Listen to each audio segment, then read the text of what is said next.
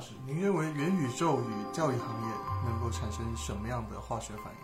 嗯，听到这个问题的时候，我进入到我大脑当中的第一个反应就是，技术在深刻的改变着教育这个行业。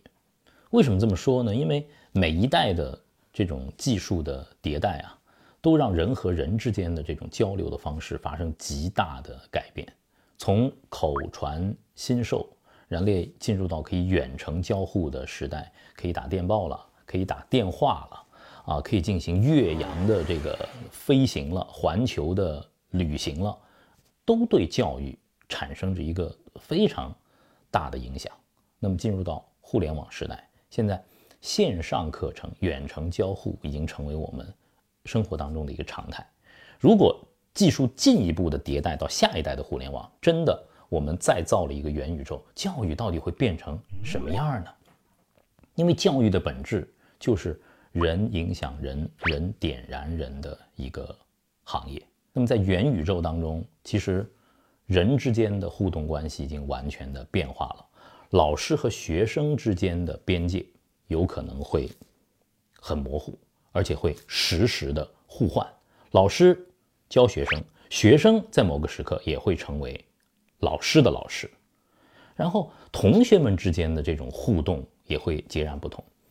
以前在传统的社会当中，我们在学校里，人的一生能够遇到的同学是有限的。可是，在元宇宙当中，你从一个孩子到成人，你能够遇到的人是是无限的，而且是形形色色的，时时可以改换你遇到的人。那么，人和人之间的这种互动，完全的改变了，交互的方式完全的改变了，整个物理的时空被打破了。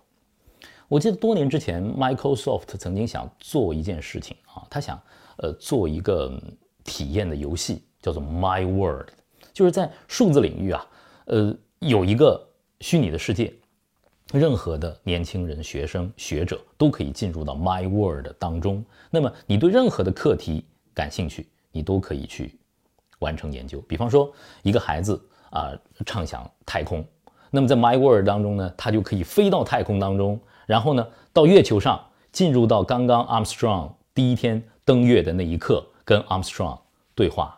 他会问 Armstrong：“ 你在月球上走路，到底是什么感觉啊？失重到底是什么感觉呀？你说出那一句‘我的一小步，人类的一大步’，你说那句话的时候，你在想什么？你都可以实时的在线提问。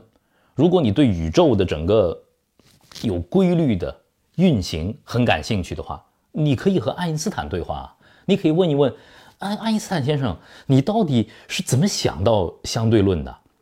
你怎么就能在一个大脑当中形成这样一个公式，然后去一步一步的求证它？你太了不起了！我想问问你，你是怎么有了相对论这个想法的？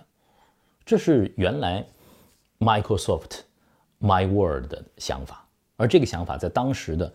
技术的条件下是受到限制的，可是当元宇宙 （Metaverse） 出现以后，它融合了更多的大数据、增强现实、人工智能、呃，区块链、人脑科技的话，这些完全可以实现。一个孩子进入元宇宙之后，他可以实时的和他想要了解的任何事件连接，马上完成穿越，马上完成。体验，他可以见他想见的任何的老师。比方说，一个年轻的学者啊，一个年轻的学生，他想了解一下古埃及时代，进入到元宇宙，他马上就可以穿越到几千年前的古埃及，参与到金字塔的建设当中。他甚至可以扮演祭司，成为一个祭司，用象形文字去记录他所看到的法老世界当中的历史。他甚至可以成为在元宇宙当中改变历史关键时刻，在历史转折点上的那个关键的人物，告诉大家金字塔到底是怎么建立起来的？它是人建的还是外星人建的？可以去破译这些密码。一个身在纽约的学生，如果他对敦煌感兴趣，他进入元宇宙，他马上就可以来到莫高窟，和一千年前的画工一起一笔一画的去描摹。